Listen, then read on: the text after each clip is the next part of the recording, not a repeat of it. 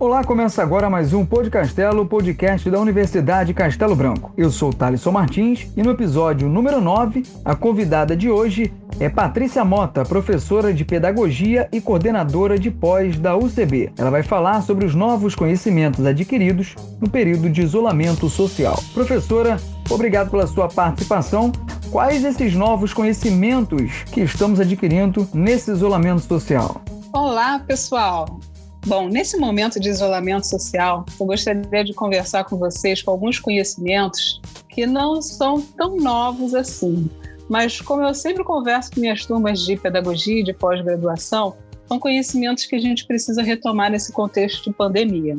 Eu trouxe quatro grandes campos de estudo para a gente conversar um pouquinho brevemente aqui sobre eles, até porque esse podcast ele é bem curtinho a gente não pode trabalhar naquele movimento de palestra que a gente gosta. Então, a gente pode conversar, por exemplo, sobre educação integral, pedagogia social e pedagogia da convivência, e também a pedagogia da hospitalidade. Eles contemplam muitas discussões nessa contemporaneidade, sobretudo no campo da educação, em relação a esse momento bem difícil que a gente tem passado. Então, a educação integral, quando a gente fala da educação integral, nós estamos falando da formação mais completa possível dos sujeitos. É, em muitos textos, as pessoas utilizam essa terminologia educação integral para tratar do tempo. Só que no grupo de estudo, núcleo de pesquisa do qual eu faço parte, a gente abraça essa terminologia da seguinte maneira: estudamos educação integral e tempo integral separadamente, né? Então, tempo integral tem relação com é, as sete horas diárias que o aluno precisa estar em contato com oportunidades educativas, sejam elas dentro e ou fora da escola. Agora, educação integral, que é o, o barato dessa nossa discussão agora.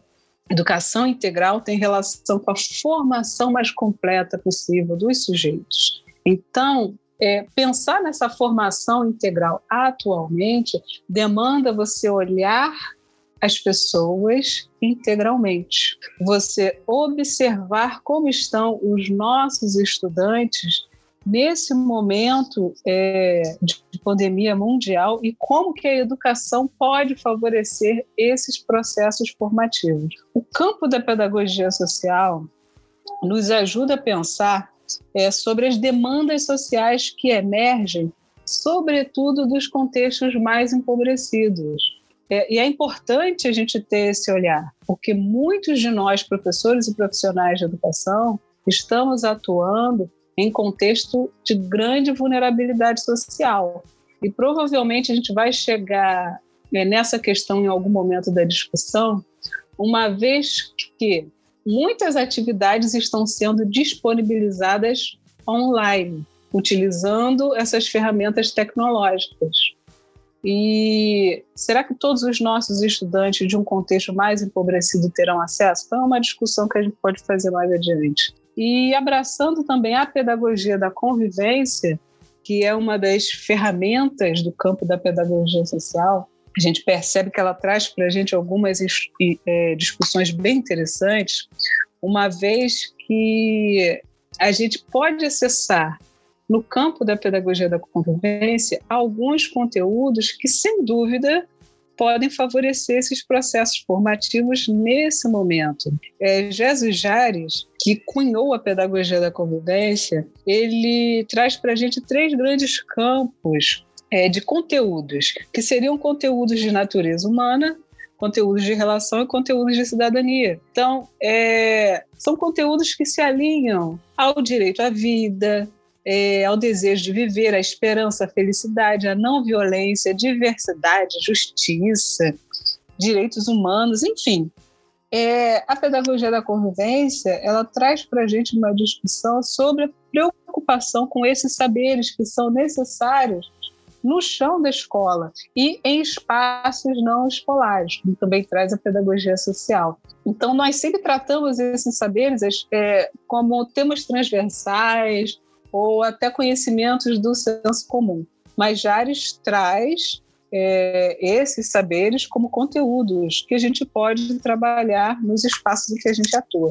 Então, agora, Thaleson, nesse contexto de pandemia, são saberes que são extremamente necessários para que a gente tenha bastante equilíbrio nessa situação atual, para que a gente possa avançar em alguns processos formativos com mais tranquilidade e priorizando também a questão da saúde mental. E, por fim, a pedagogia da hospitalidade, de Isabel Batista que também se alinha à pedagogia da convivência, pedagogia social, educação integral, no sentido de favorecer uma convivência com cortesia e hospitalidade. Olha, Thales, são os meus alunos da pedagogia, eles sempre destacam durante as aulas na, na graduação que, é, às vezes, as famílias dos alunos que estão acompanhando essa, essas atividades online, é, oportunizadas por algumas instituições. É, então, eles destacam que essas famílias, algumas, né, estão extremamente estressadas, estressando mais ainda os estudantes no desenvolvimento dessas atividades em suas casas. Então, tem sido uma situação bem complicada e esses grandes campos de conhecimento que eu trouxe aqui para a discussão, eles podem nos ajudar a pensar como que precisa ser essa, é, esse momento. Né? Se a gente tem alguma atividade para desenvolver em casa, como, como que a gente pode desenvolver essas atividades pedagógicas? Né? E a pedagogia da hospitalidade ela discute essa questão é, baseando sua discussão no movimento de acolhimento, de respeito e de diálogo. Então, é, hoje eu percebo que estamos num movimento que está além dos, dos conteúdos construídos socio-historicamente pelas escolas. Né? A gente, nesse, nesse momento, precisa priorizar outras questões, além dos conteúdos. Professora, você acha que a gente vai entrar nessa nova normalidade do ensino a partir de agora? Como é que vai ser esse contato profissional de pedagogia, o professor com o aluno? Como é que vai ser trabalhar a partir de agora com essa nova normalidade que nós teremos? É, a gente costuma, Thaleson, sempre conversar sobre essa questão de normalidade, né? É, com os estudantes. Quando a gente discorre sobre normalidade, nós estamos falando de algo que acontecerá nessa volta à normalidade. Seria algo que acontecerá que estará nos mesmos moldes daquilo que já aconteceu, que já acontecia, né? Voltar ao que era normal.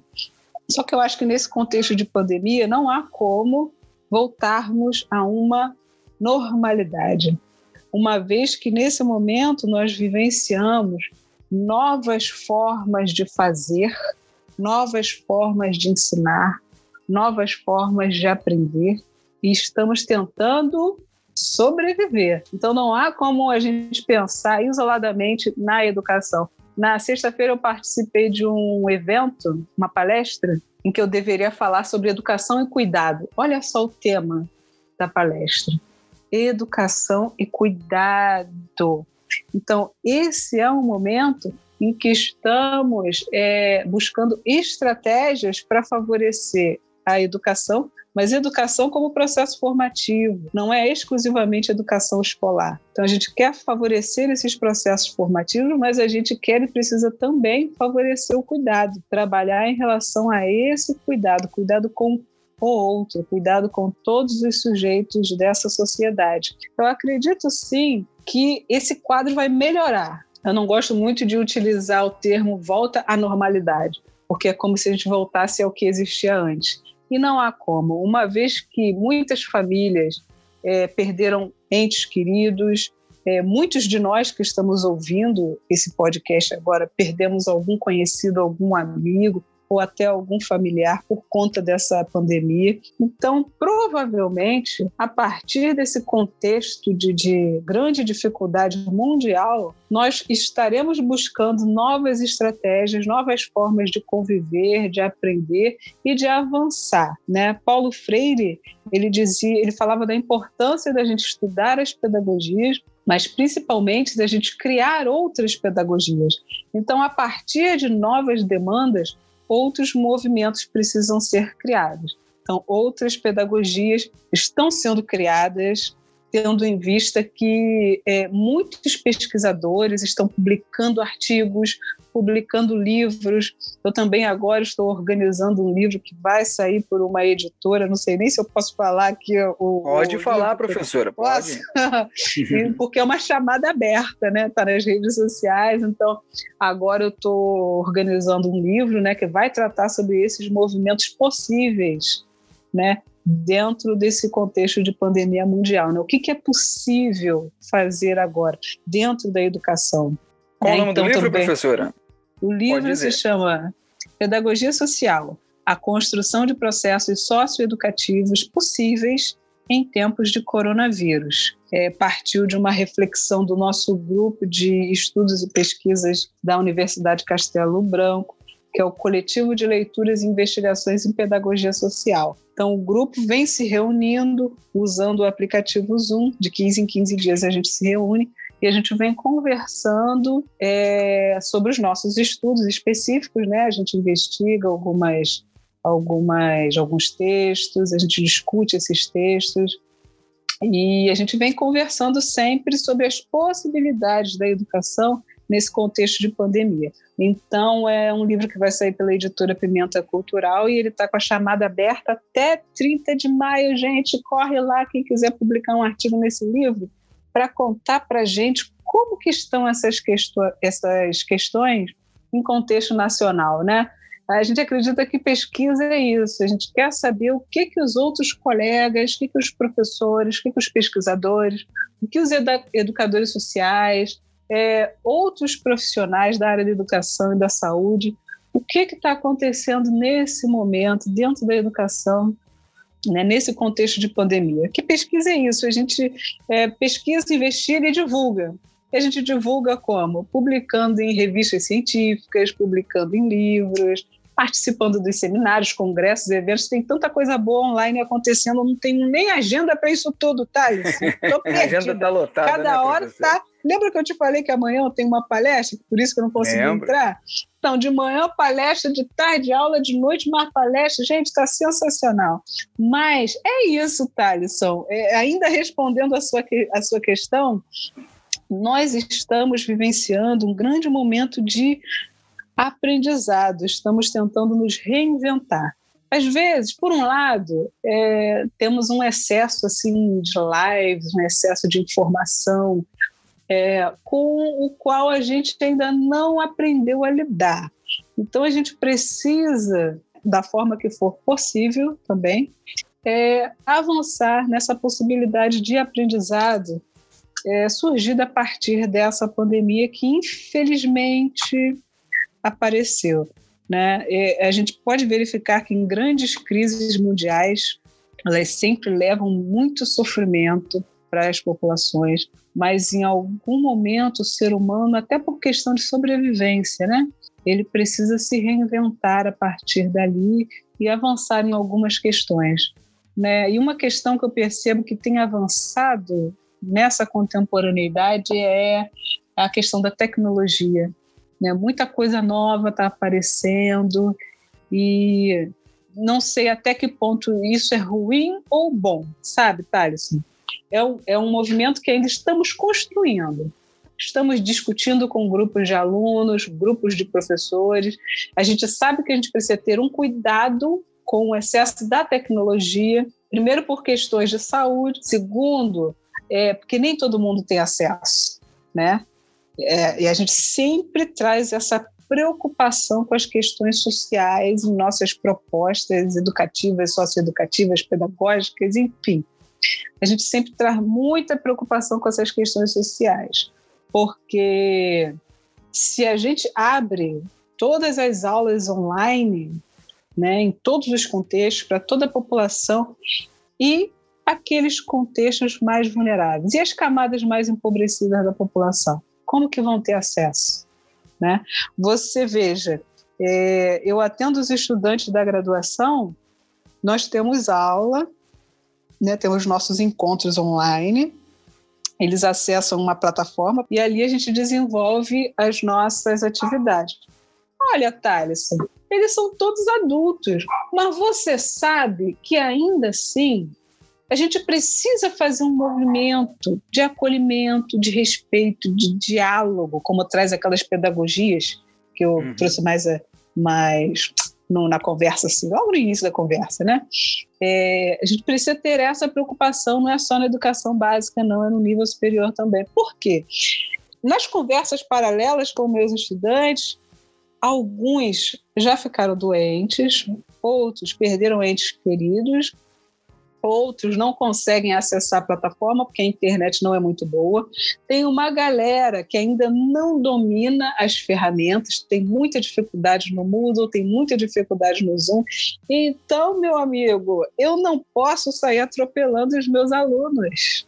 É o que a gente faz na educação básica. O sujeito chegou no sexto ano com dificuldade de aprendizagem, eu não posso atropelar aqueles estudantes e simplesmente agir como se nada estivesse acontecendo. Não, minha turma, olha para cá. Agora a gente vai aprender os conteúdos do sexto ano.